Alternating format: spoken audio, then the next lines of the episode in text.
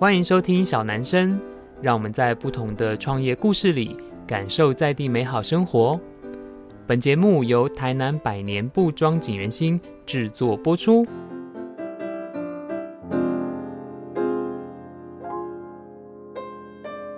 Hello，大家好，欢迎收听小男生小老板的台南生活，我是景元兴小老板子欣。今天呢，我们一样要来这个聊关于创业的故事，然后我觉得这个创业非常的。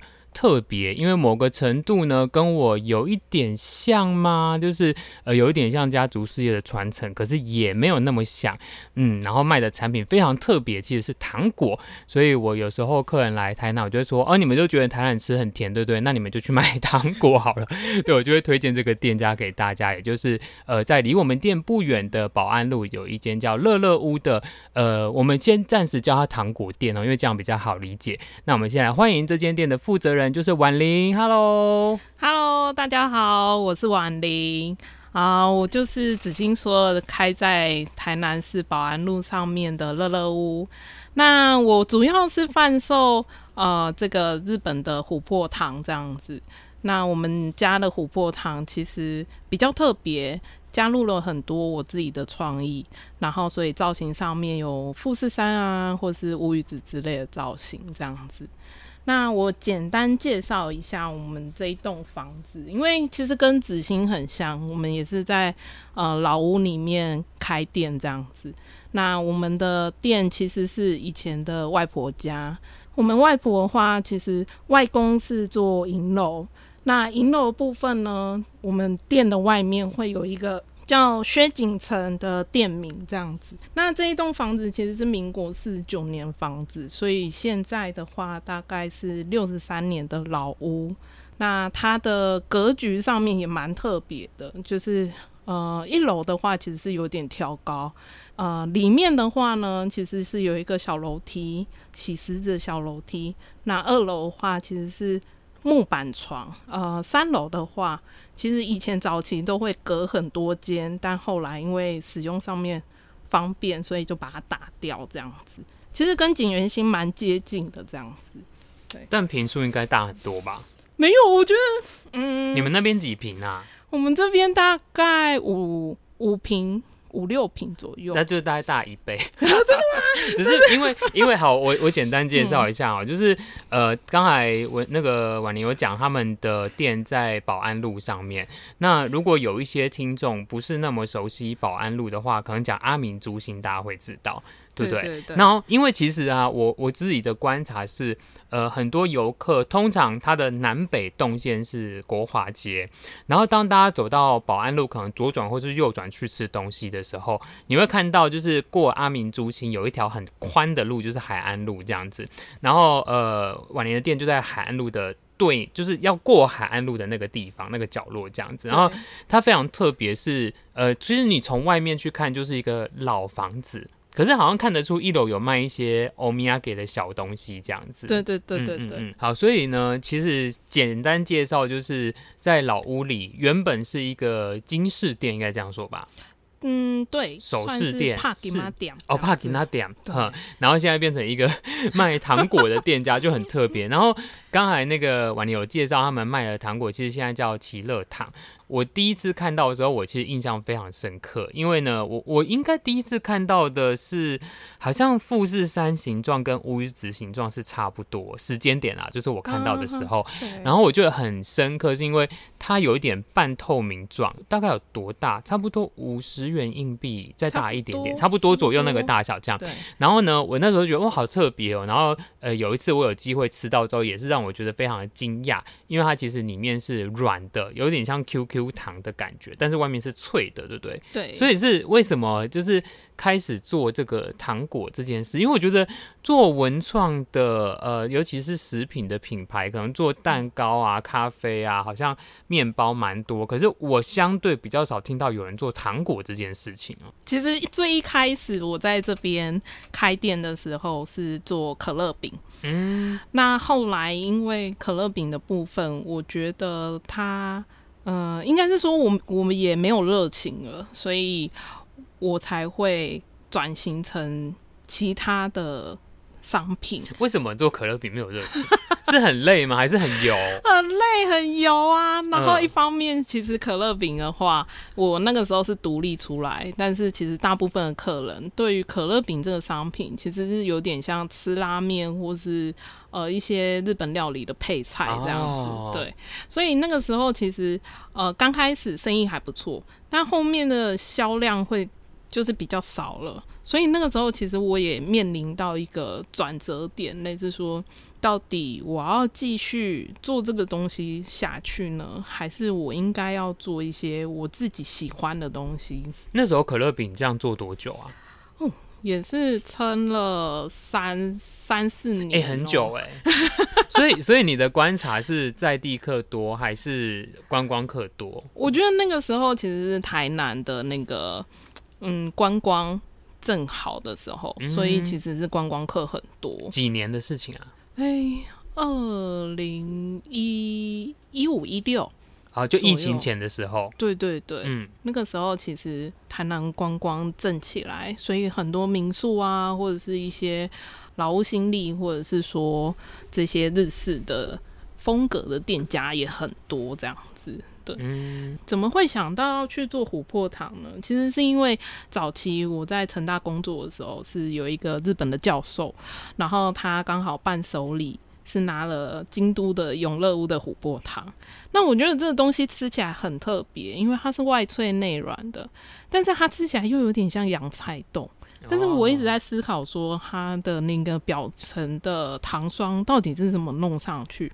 那也是因为这样子，后来去研究它之后，就发现哦，原来它是经过天然风干，然后自然糖就会结成糖的结晶。那就会形成外脆内软的口感，这样子。嗯，对对对。所以你以前是念什么的？你是食品的吗？我不是，我是念日文的。哦，你看你是日文系的，但是我日文差。哦，所以应该是说，我觉得呃，不管是乐乐屋或是琥珀糖、奇乐糖这个东西，就是都有一种很日系的感觉。因为连你们店里有卖一些小的手做的东西嘛，就是很日系。因为你知道，像我自己就完全不会用日系去形容景元星，因为我觉得景元星没有那么日系这样子。我觉得景元系非常的在地形式啊，嗯、就是很在地。嗯嗯嗯，那我的话，我不知道，我可能是因为哦，可能以前很喜欢看漫画吧，或者是 很喜欢日本，自然而然好像周边就是接触到的都是跟喜欢日本相关的，所以像现在寄卖的很多商品，其实也都是很日系的这样子。嗯、对，也可能跟我店的形式也风格也很相关，所以。也比较适合进驻一些日系的商品，这样子。嗯，你你之前有工作过吗？有啊，我以前在成大当助理。你这样做多久？啊。好像也做了一两年左右，然后就创业了。然后还有短期的去另外的那个事务所，跟建筑相关的事务所里面，也是当助理这样子。哦、对，嗯、后来就创业了，因为那个时候是因为呃，舅舅这一栋房子，就是外婆这一栋房子，他其实舅舅整修了。那我。其实一直很想要创业，所以我就跟舅舅借了这栋房子，嗯、说我想要自己开店这样子。嗯嗯，对，嗯嗯，主要是这样子。哎、欸，我觉得很妙哎、欸，就是想要创业的这件事情，嗯、你因为你看起来不是一个很怎么讲很。好强的女生，我我这么觉得啦，就是因为你就是一个很可爱，然后很活泼，好像永远没有 没有那种就是让你 欢欢乐的代际，对，就是很快很欢乐的一个人。就是，可是我觉得创业，你当初怎么会想做这件事？是单纯对职场的厌倦吗？我觉得，嗯、呃，当然这个是我小时候的梦想，就是想要开一间。呃，开一间店，开一间餐厅，因为自己很爱吃这样子。嗯，但是其实最主要的原因是因为那个时候在成大工作的时候，呃，虽然说我喜欢那个时候工作业务，因为是在成大博物馆里面，哦，那工作业务其实接触的也是蛮呃一般外面接触不到的，就蛮有趣。可是那个时候我会觉得我好像。做了十年、二十年，可能可能我在这个职位上面就是在做同样的行政的事情。我觉得我人生只有一次，我想要试试看不一样的。嗯、那如果真的不行的话，那那再回来就是一般职场嘛。嗯，对对对，所以那个时候其实主要是因为我觉得我想要有我自己的生活模式。嗯，然后我觉得那个时候的上班族形态不太适合我。对，嗯，因为我是属于会把工作带回家的人，所以我会觉得这样好像不是我想要的生活。嗯，我想要自己有一点像是自己掌控自己想要的生活形态这样子。嗯、对，嗯、但是创业好像没有更闲更忙。这个我相信子金应该知道，啊、真的、哦、真的很忙。我就跟你说我，我因为我们现在录音的时间是五月嘛，然后我去年底有呃有一个座谈会，然后那时候座谈的时候，那个另外一个来宾就问我说：“哎，有什么新年新希望？”这样，我就说 有啊，周休一日，但我到现在还做不到。真的，我在月休一日就很好了哎、欸。因为我们创业的人其实就是把工作跟生活融在一起了，对，对，然后就变成你要自己去调配，说你的生活时间跟你的工作时间。我觉得某个部分，我觉得呃，创业人真的是工作狂，嗯嗯、就是很投入在工作上面。嗯，那工作就是生活。你你觉得创业的过程中最困难的是什么？我觉得前期其实还好。我觉得前期真的吗？可是不是万事起头难，一开始最困难吗？其实前期真的呃累的是体力上面，嗯、就是很多计划啊跟体力上面。但是我觉得最难的其实是坚持，嗯，因为某个层面你就是每天固定，每天固定，嗯，你到最后你其实会跟一般上班族一样，你也你也是会疲倦，然后你就要重新去找其他新的刺激。新的想法，嗯，来去让你继续的延续下去，这样子。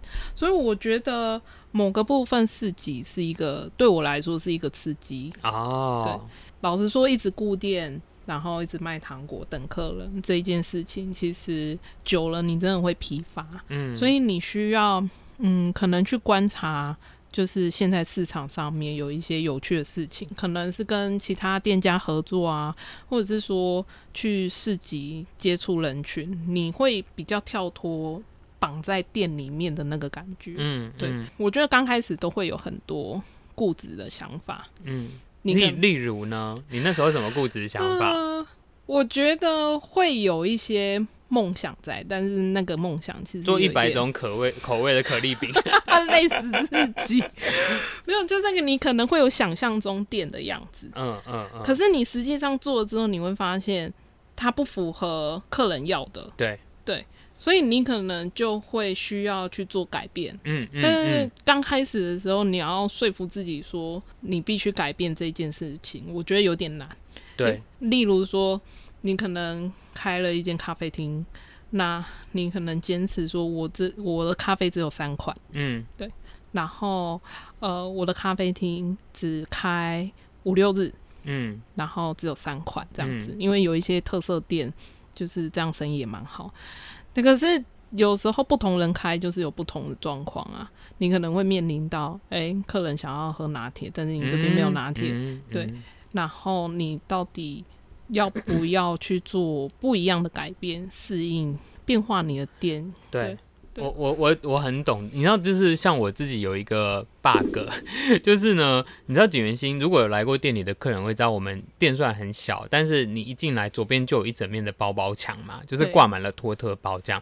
然后呢，那个包包墙其实在我一开始要开店的时候我就设定好这件事情，所以它总共上面有那个十个像挂钩的，就是木小木桩啦，就是可以挂包包的。那因为那时候景元兴一开幕就转型开幕的时候，其实是十款印花，所以刚好一个包包挂一个。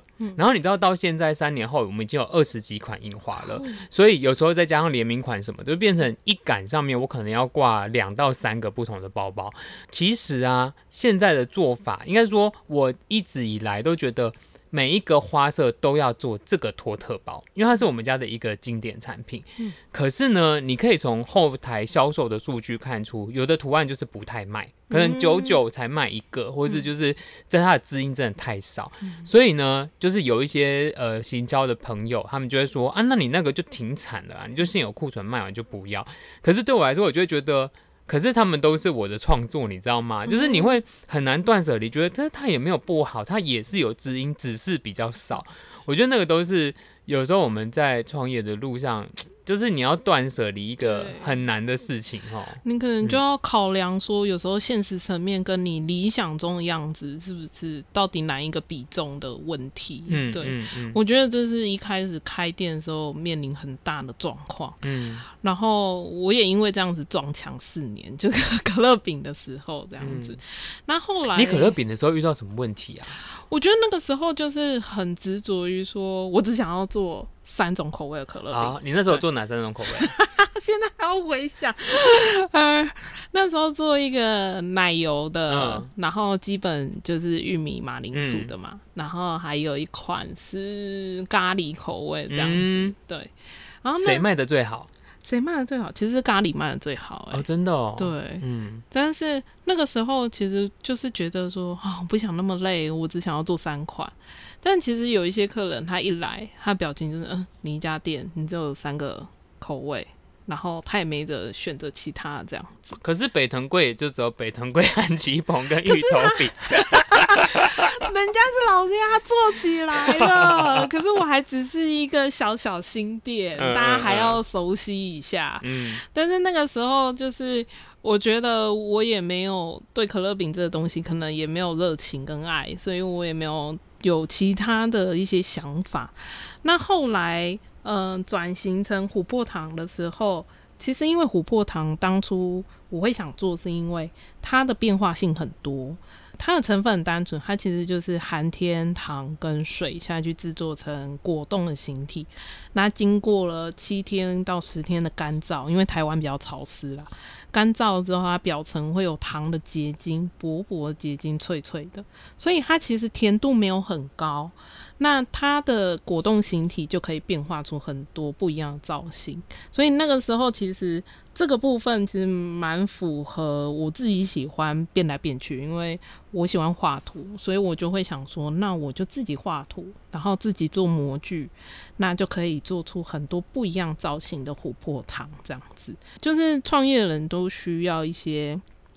不一样的想法，我觉得创新蛮重要的。嗯，嗯对对对，嗯嗯、像我觉得子欣的包包就是乌鱼子，我觉得超可爱的。对，你知道这个也是我的一个 bug，就是因为啊，说穿了这个图案就是很受消费者喜爱，所以我们在开发任何一个新产品的时候，一定会有它，因为它就是保证卖的一个花色这样。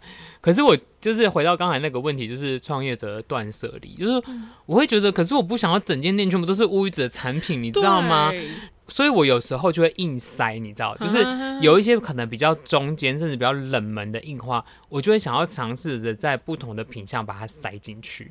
好，例如我举一个例子哦，因为呃，我们家应该是去年吧，去年推出了那个印花的袜子之后呢，就现在默默就是变成我们家的主力产品。你知道它的销量其实就是跟提袋有的拼这样子。那那时候我们原本只推出了六个花色，然后因为去年做了之后就，就哎还蛮多客人喜欢的。然后我们就想说，哎，那其实可以再多做一点花色，因为我也是一个穿就是回娘娘袜子的人。然后后来我们就新做了，因为后来也有画新的印花，所以连那个什么鸭头灯啊、鸡蛋饼都做了。然后中间呢，其实我就夹杂了两款比较冷门的印花，一款是匾额。就是台南的四大名匾，另外一款呢是围篱，工地围篱这样，因为这两款印花其实相对在提袋或是其他产品的表现上是比较少人买的，可是呢，我就是不信邪，你知道吗？就是要给他一个机会。然后后来我这一次上这四款之后，哎，这两个图案其实是跑得动的，所以其实我觉得有时候在创业的过程，我们也是。可以一直尝试，因为可能这个图案对我来说啦，哈，就是诶，可能这个图案在这个品相上面不行，但在那个品相上面可以。我觉得真的会有这个问题，因为有时候我自己看好了某个图样，假如说我自己看好了，呃，今年是兔年，所以我就做了兔子一系列兔子糖果。结果我本来想说，诶，兔子应该蛮多人喜欢的，结果卖的不好。反而是去年虎年的时候，我做了一些虎年的产品。我想说虎年有些人忌讳老虎嘛，可能还好而已。结果虎年的卖的反而很好。我觉得这个真的很说不定。有时候我们自己的看法跟消费者的看法不太一样，但是也有可能是呃。呃环境上面，可能你在市集卖的跟店里面卖的，嗯有时候那个商品，没错，对，就是受欢迎的商品是不一样的、没哦。错，对。嗯，我我在猜啊，虎年是不是因为它看起来像猫？对，没错。对，所以你后来有做猫的系列吗？我有，我有发现，就是猫咪真的是比狗狗还 受欢迎。等一下，你你知道为什么我我后来有发现这件事情吗？猫派很多，欸、猫，我觉得猫派跟狗派都蛮多的，但重点是猫都长得很像。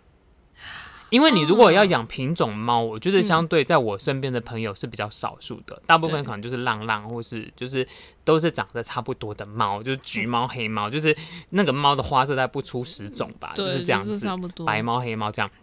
对。可是狗，你知道，像我自己养柯基，柯基就柯基，柴犬就柴犬，秋田就秋田，就很多不同，那就是不一样的嘛。然后每次人家跟我说，哎、欸，你看那个是柯基的什么零钱包还是什么？我想说那是柴犬，你知道，就是我就不会想要去买一个柴犬的零钱包。所以我要讲的是说，我后来发现为什么猫的产品这么相对比较好卖，是因为猫都长得差不多，所以你很容易呃，就是消费者很容易投射到哦，就是我们家的猫咪，那明明就不是，你知道吗？但是狗派因为就差太远了，所以你只要做，例如说贵宾，就只能卖喜欢贵宾的人。哦，原来对，所以猫的产品其实它的受众是比较多的。我我自己的发现这样子，嗯，这蛮有趣的、嗯。好，所以你自己啊，就是从一开始做就是可乐饼，到现在做就是奇乐糖，嗯、你自己在创业上面有没有什么小小的心得啊？就是经营上面。经营上面吗？我觉得呃，因为这几年哈，就是。有一部分我主力有点在四级上面，嗯，那呃，现在有点想要拉回在店里这样子。那心得部分，我觉得，嗯，怎么办？我觉得创业的话，真的是不要有后顾之忧。什么意思？你是说不要为自己留后路吗？还是不要想太多？真的不用想太多。我觉得当你想要做的时候，嗯、你你就呃，应该是说你大概会有六七成的计划。那剩下的部分真的是因应环境去做改变，没错，没错。那你也不用去想说啊，我我十年二十年，老实说，环境变化很大，你不用想说你可能这个要做个十年二十年，但是你可能会从中学习到很多，然后再去做一些新的呃不一样的创业这样子。对，因为像我自己本身的话，其实像有些人会觉得我可乐饼跟呃，琥珀糖其实跳蛮大的，嗯，但我会觉得，不管你是怎么跳，只要是你有兴趣的，你只要都有兴趣，都可以去跳。就是现在斜杠的人很多啊，不要局限说只有一项，你可以同时有很多项，然后直接去发展这样子。嗯嗯对对对。主要是要有目标啦，嗯嗯嗯，所以就是乐乐屋未来有什么想做的事情啊？有啊，就除了卖糖果以外，有是要推出一万种糖果形状。我觉得我会死掉。哎、欸，可是我问一个问题是，那个糖果味道是一样的吗？不一样啊，哦，是不一样的。对，哦，所以它是有加不同的味道进去。对对对。哦，其实我最主要卖的最好的其实是那个乌龙茶，哦、因为呃，朋友他也是那个老屋嘛，嗯、那他们茶他们本身是茶行出身的，嗯、所以他们的茶其实品质都还不错。那是用台湾茶磨成粉这样子，那就可以加入到琥珀糖里面，所以它的那个茶香其实是很明显的。嗯、对，那也有些有些人他不想要吃太甜，他就会觉得，哎、欸，乌龙茶的琥珀糖其实香味什么的，他会觉得呃比较降低那个甜感这样子。对，嗯、那嗯。呃主要还是说我们会做酒类跟茶类，嗯、对，就是大人口味的这样子，对。因为我当初设定琥珀糖其实是女生，女性的客群会比较多，嗯。那的确是，但是后来我发现，其实小朋友还蛮多，哦，是，就是可能图样也很可爱。那现在妈妈她可能也不想要让小朋友吃太多加工糖，嗯，她会觉得这个成分单纯的糖果，她会觉得蛮适合小朋友偶尔吃这样子，嗯，有一点像是生日发给朋友啊之类的，嗯，对对对，嗯，我觉得用糖果去策展也是一个很有趣的事情。对不对？策展哦。对啊，就是你可以，因为像我知道有的有的品牌，它可能就是呃用，例如说冰棒的概念去包策展的事情，然后可能去，比如说哎台湾不同地区的水果，然后可能甚至它解决一些农业呃生产的问题，这样然后去做。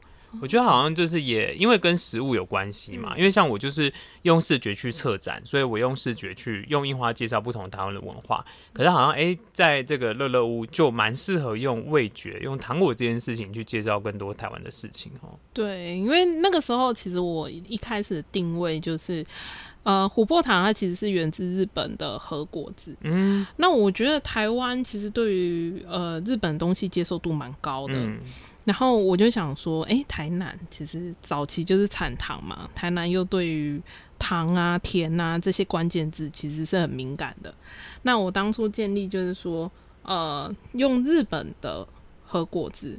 然后原物料材料其实是结合台湾这边的，像乌鱼子的话，它的造型是台湾这边乌鱼子的很在地的形式的造型嘛。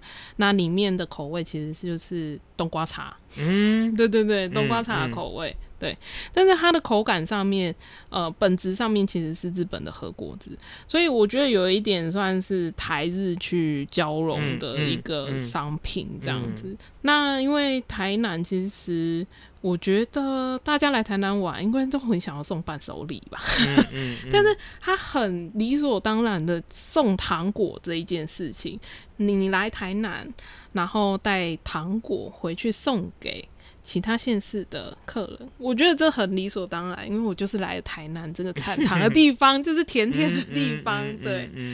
我我觉得是一个很有潜力的产品，就是作为一个创业的题目，我觉得相对像我一开始讲的，他在整个文创食品业相对这个题目比较少。然后我觉得它跟台南，不管像你刚才讲的，可能台南文化跟日日本文化的关联性，然后到吃甜这件事情是蛮蛮好的创业题目这样子。嗯，好，所以最后呢，我想要问问婉玲有没有对。呃，想要创业的朋友想要分享的一句话呢？啊，就是大家创业之后要有弹性跟毅力这样子，嗯、对，嗯、然后还有坚持力这样子，真的，对，真的续航力是最难的，我觉得。对，我真的觉得是。就是续航力真的是蛮困难，因为环境不断的在改变啊，所以你需要去应对很多不一样的事情。嗯，嗯，可是我觉得相对像我们这种比较中小型的品牌，对于巨变的环境，其实弹性是比较大的。没错，对，我觉得是。观察，对，嗯嗯，像我是一人小店，所以我觉得随时有什么状况。其实我可以做一个停损，或者是说去看怎么去应变，嗯，或者是找其他的方式。嗯，但如果是大公司的话，它可能很需要时间去做变化，嗯，就是改变的话很需要时间，对，所以我觉得那个反应速度可能会比较慢一点。没错，嗯，因为我觉得如果是就是这一年要创业的朋友的话。嗯嗯，因为我觉得疫情好像到头了嘛，就感觉结束了。可是你也不知道下一个事事件会是什么，就是疫情还是战争，还是例如说金融海啸，就不知道会发生什么事这样。所以当然，嗯，我觉得资本小，你能滚出的获利是有限的啦。可是相对它风险比较小，跟。呃，到底大家怎么样看待创业这件事情？它是你实践个人梦想的一个方式，还是你赚钱的方式？我觉得没有好跟不好，就是你你只要理清它，你做起来就会比较自在一点点这样子。我觉得一开始你要先了解自己，你到底要的是什么？嗯，你到底是想要呃营业额，还是说你想要做你想要的店的形式跟你的工作生活形态？我觉得这个很清楚。没错，很清楚。没错，就像我，我觉得啊，你知道外部的人都会觉得锦源兴很大，你知道吗？但是认识我的人就知道，这明明就 不是一件很大的公司，但是被好像就是吹气球一样被吹得很大这样。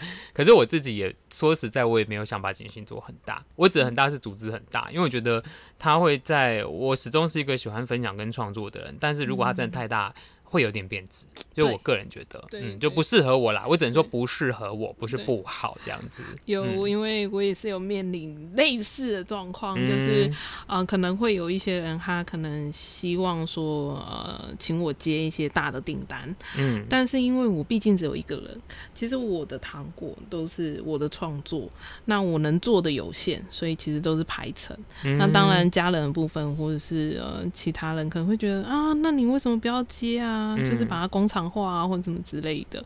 但是我觉得工厂化那些就不是我想要的。嗯，因为喜乐糖的特色就是它是不断变化的糖果。嗯，那这些不断的变化其实是来自于我在生活上面很多一些想法跟创新。嗯，那这个部分如果你说要把它做大化，其实我觉得就会有一点。压缩它的一些这些创新的部分，这样子，嗯，嗯，对，所以我觉得真的是有差。